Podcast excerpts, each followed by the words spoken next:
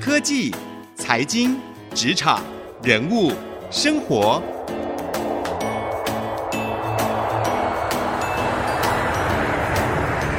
创意领航家。听众朋友您好，欢迎收听 IC 之音主客广播 FM 九七点五创意领航家，我是节目主持人朱楚文。最近新冠肺炎疫情持续的在媒体上面获得了很多的关注，我想大家呢，不管是看电视啊，或是在网络上面，其中一个很重要的主题都跟这个疫情很有关系。尤其是呢，这波疫情啊，也影响到了股市。我们看到最近生技股非常非常的火热，大家都在讨论合一和台积电到底要投资哪一档比较好呢？那生技股到底值不值长期投资呢？掀起了一股生技股的投资的风潮，那回过头来，如果要投资生技股，当然很重要，你要先懂生技产业未来会怎么发展。尤其是台湾的生技厂在世界当中是不是可以持续的保持竞争力呢？今天啊，我们就为各位邀请到在这一块非常了解的一位专家，也是呢，可能很多听众朋友哦，在自己学生时期呢都非常敬仰的对象啊，就是清华大学的副校长吕平江副校长来到我们的节目当中哦，跟我们一起聊聊疫情以及生技股还有生技产业发展未来的这一个主题。欢迎副校长，听众大家好，我是呃清华大学吕平江教授。啊，今天太荣幸了，可以邀请到我们吕副校长来到我们节目当中。今天邀请副校长绝对是非常超值，因为呢，我们副校长哦，在生医产业是非常多年的耕耘呢。过去呢，也是这个清华大学生命科学系的教授，所有做的研究都跟生医非常有关系，所以对于整个台湾的生医的技术哦，也非常掌握。那现在呢，也是这个政府的生医技术人才培训计划的主持人。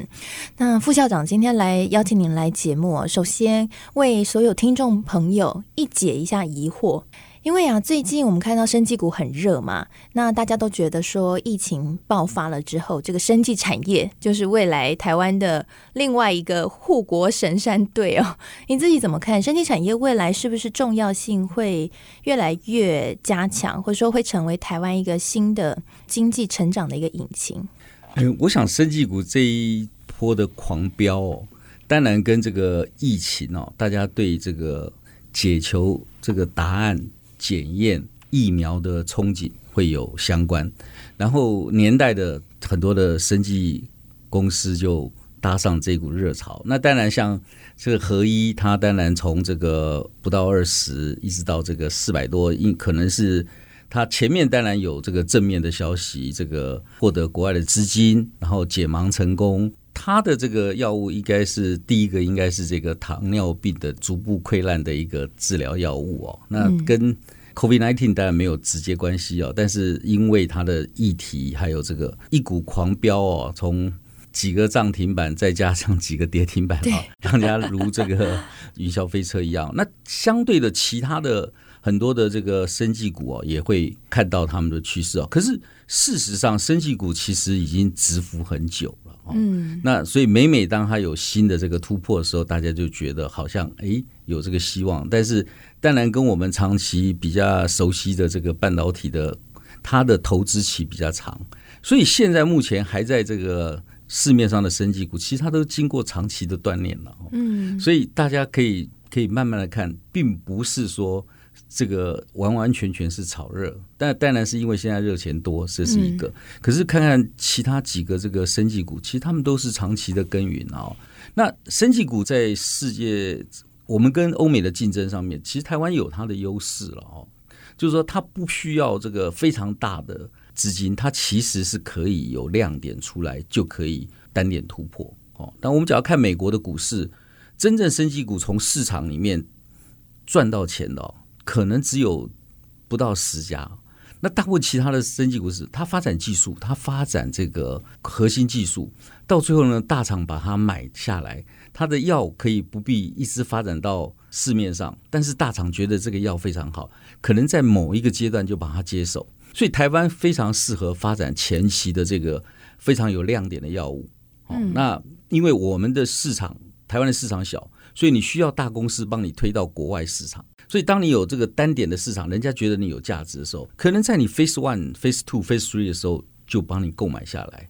那我们也看到有这样的例子，但当然越晚购买价值越高，但是你发展到越晚，你投资的也越多。所以你你是要在前期卖掉还是后期卖掉？那这个当然是说你不需要自己一路走到最后，但是你可以交棒。所以生技股其实它的概念是，你可以一棒接一棒，你做的是前期开发，然后呢交给后一棒。后一棒的人可能又开发到哪里，交给真的国际大厂，他去做后面。是，所以这个交棒的意思就是被诟病嘛。对，啊、哦，所以就是一步一步越并越大，并到越来越大的公司，这个技术就随之而成熟了。所以这样看起来的话，台湾的生技的研发能力其实是很足够的，是吗？对，台湾的研发的能力是足够的。那台湾当然还有另外一个是台湾的医疗是好的，我们当然不好意思讲。是便宜的，那讲到大家心里的痛了，大家不要浪费健保资源哦，拜托拜托。那其实我们还有一个，就是说国外它有一些这个临床的试验，他也很喜欢在台湾做。哎，为什么？因为你相对上面你没有那么贵，嗯，然后你的品质是好的，我们的医生的水准是高的。那当然这个要看说，因为你要做这样子的临床试验，是要有对的。sample 了哈，就是说你你要有这么多病人，你可以收得进来嘛哈。像是这一次 COVID-19，其实你要在台湾试不是那么容易，因为我们病人没那么多啊。这一块是可以看有什么样子的东西是可以测试的啊。那相对的说，经过这么多年来的这个学界跟业界的，我们也培养出非常多的这个呃生技业的人才。那这些其实我们的能量也是够的。嗯，所以其实这个是台湾现在发展生技产业最有优势的地方，也是政府把生技产业列为成为国家的一个战略的一个重点原因嘛。嗯，最近这个呃，我们政府又宣布了这个十年的这个生技产业条款，又再延长十年嘛，所以这也是一个利多。嗯哎，那我好奇哦，就是说，刚刚讲到，其实台湾有一个很好的环境可以发展这个生计相关的研究哦，譬如说，我们有很好的人才呀，研究能量也很够。如果说相比国外，其实我们也看到，像刚刚副校长提到，有很多国外的大厂，像我之前有访问过 Merck 啊，默克也是很大的医药大厂。那为什么台湾一直没有办法出现在生技产业出现一个像台积电之于半导体产业？台湾生技产业一个还没有一个有龙头性、指标性的大厂呢？你觉得挑战在哪里？诶，我想这个大厂哦，是只要像 Merck 啦，哈，像这个呃。伊莱莉莉啦，这些大厂，那其实他们都是经过非常久，而且它有的是从以前的化学大厂，对，呃，慢慢往这个方向来发展了。其实台湾来讲，因为它的市场小，所以它很难去发展到这么大。这一方面，我倒不觉得说我们要出现这样的大厂来做。嗯。那这些大厂其实你看哦，他们以前 R&D 部门可能非常的大，他们现在 R&D 部门其实缩小了。那那他的 R&D 不要吗？他们开始把这些 R&D 的资金，有的去并购一些小公司，所以他觉得这些小公司的这个可以发展的，那他把它买下来，然后让这小公司的原班人马继续有发展。他们的策略是我本来在多少钱的 R&D 里面，我拿八十 percent 出来，我只要并购十家里面有一两家是非常成功的，其实他的投资是是符合的，是够的。美国很多的教授发展出来的技术，新兴公司，他们可能发展某一个程度，他就让你并购啊。对，他并购完以后，他可以再去发展下一样，他不用 worry 说，我一个产品出来，我要把它 phase one、phase two、phase three 的这种这种临床的试验，然后推成产品，然后行销这些东西，让你所有来做的话，这是一家公司里面要有好多部门。了解，但是如果说台湾的生技产业的策略要走，把每一个小的生技公司培育稍微长大之后就被国外大公司诟病的这样的策略的话，那最后我们的专利技术被诟病了之后，是不是就属于国外的大公司？那对于整个台湾的经济的带动提振，真的有效果吗？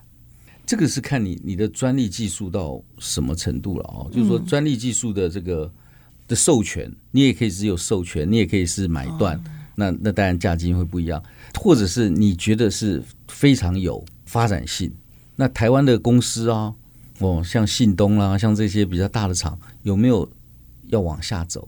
那就是看你的东西可以 convince 人家到什么程度。当然，现在台湾的投资这个基金，那我们说一个新药的发展，其实从开始到最后就将近快十年，嗯，所以它走得非常久。那台湾的投资人，假如说习惯以前半导体的投资方式，十年其实是很难等的，嗯嗯。那那所以所以在这十年中间，你其实可以。在第五年、第六年，你是要卖掉，或者是你真的要走到最后，那就是看基金的调控啊，嗯。嗯，还有信心度，嗯，好，刚刚呢，吕副校长跟我们分享的内容当中，我想听众朋友应该对于生技产业的面貌都更加的有一些理解了哦，真的跟很多其他的产业不一样，因为生技产业在新药开发的前期需要非常多的时间，所以如果你想要投资的话，要记得哦，这个真的是需要一个耐心等候的一个产业。那休息一下，广告回来，我们更深刻的来聊一聊现在一些新兴的科技，像是 AI、五 G。我们说二零二零是五 G 的元年，大家都在讨论这些话题。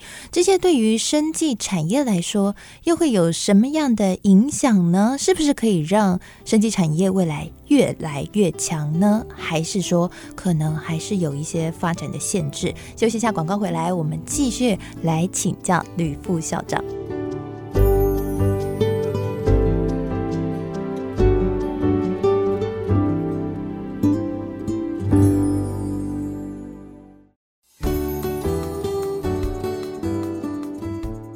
欢迎回到创意领航家，我是节目主持人朱楚文。今天呢，跟大家聊一个现在非常热的话题哦，就是在疫情爆发了之后，生技产业成为了大家认为希望的所在。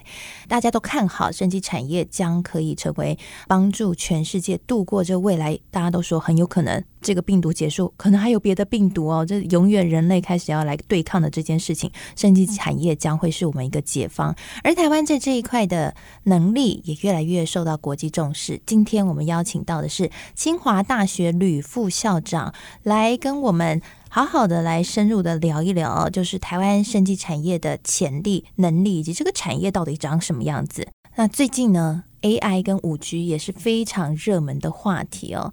副校长，您认为 AI 和五 G 对于生技产业来说，是不是可以让整个生技产业到一个新的层次？我们这样子来看好了哈，就说新冠肺炎跟十七年前的 SARS 在台湾的造成的这个不同跟的后果，跟在国外造成的后果，相对于十七年前，我们的科技是更有力量。那我们可以看到，它在在防堵这围堵这一块，其实用了非常多的。科技方面哈，不管你是这个手机的电脑追踪啦哈，那甚至连做个这个口罩的地图，大家都称赞啦。什么国外其实他们这些技术都也有，所以所以这个方面人性其实还是最重要的。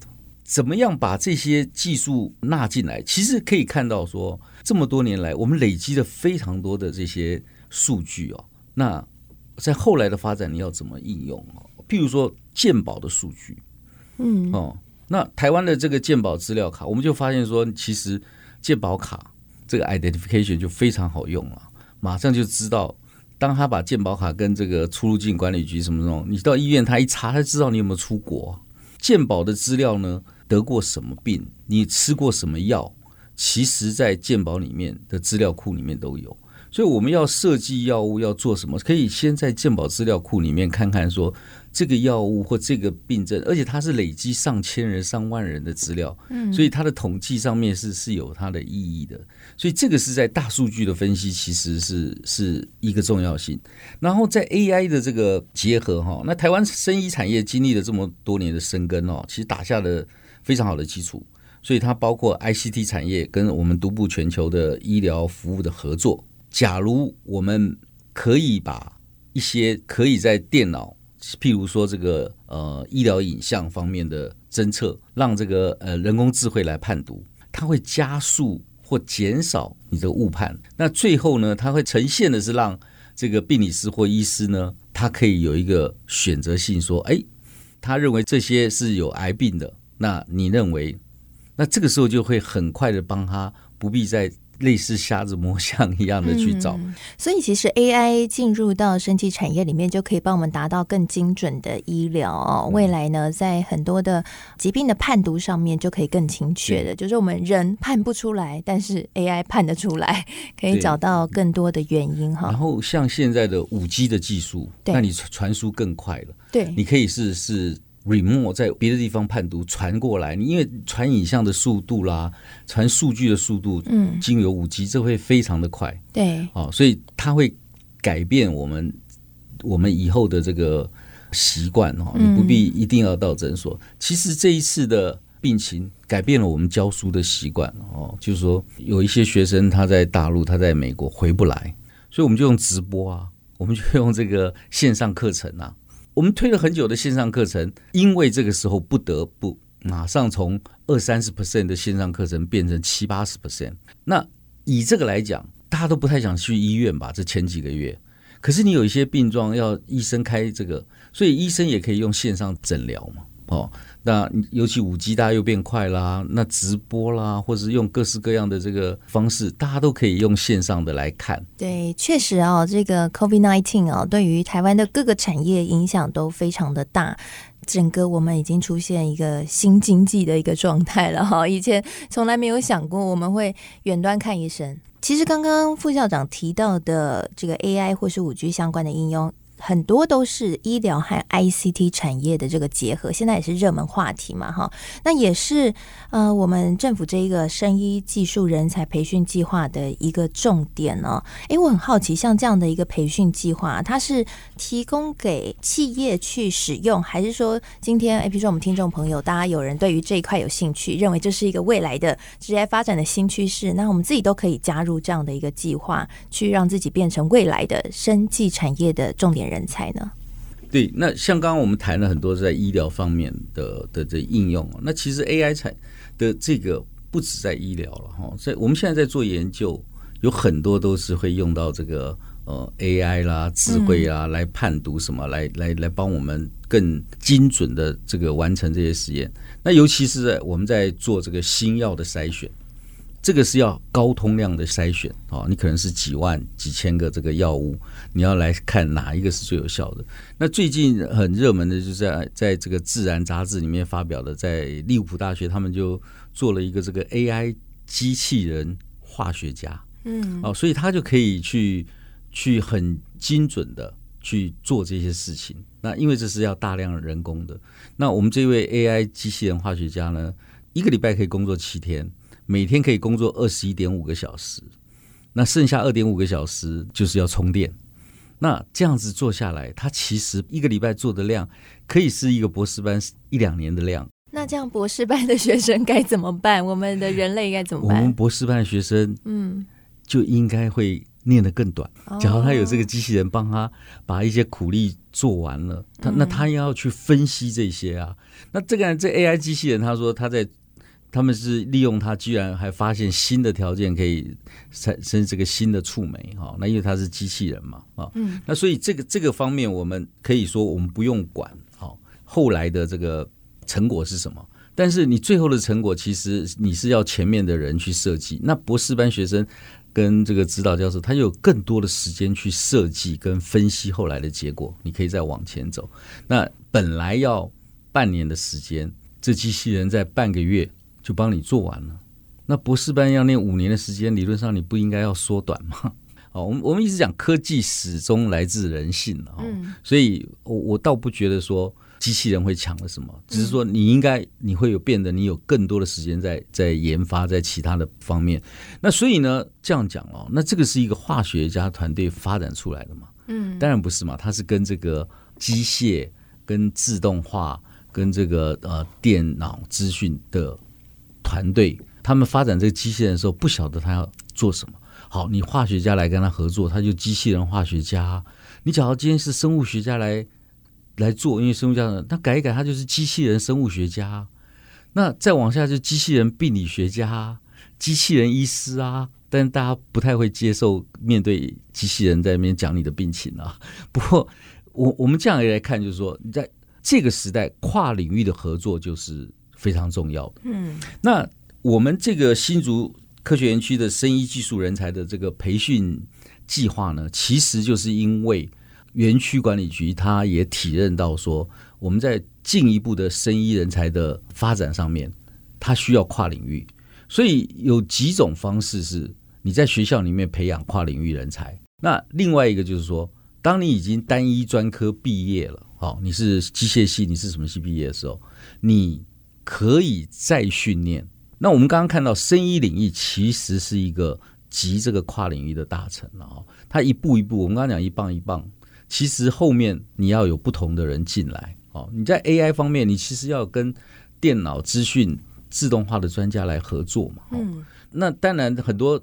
呃，生医的领域的人他也懂得这些，那当然很好。可是，在生医领域，你看，你往生医产品发展的时候，你在法规上面，尤其我们讲知识经济，你要法规的保护啊，你要有专利的保护啊。对，没有这一块的时候，你做出来成果没办法保障啊。那怎么不要踩到人家的专利？怎么保护自己的专利？所以这些也要相关的这个来做。所以，像我们这个今年推出的计划是以生物医药。医疗电子与器材经营管理、法规科学等各领域所需的专业技能。那我们可以看到说，哎，假如你是原来的生医领域的，你可能来修习这个呃经营管理或者是法规科学。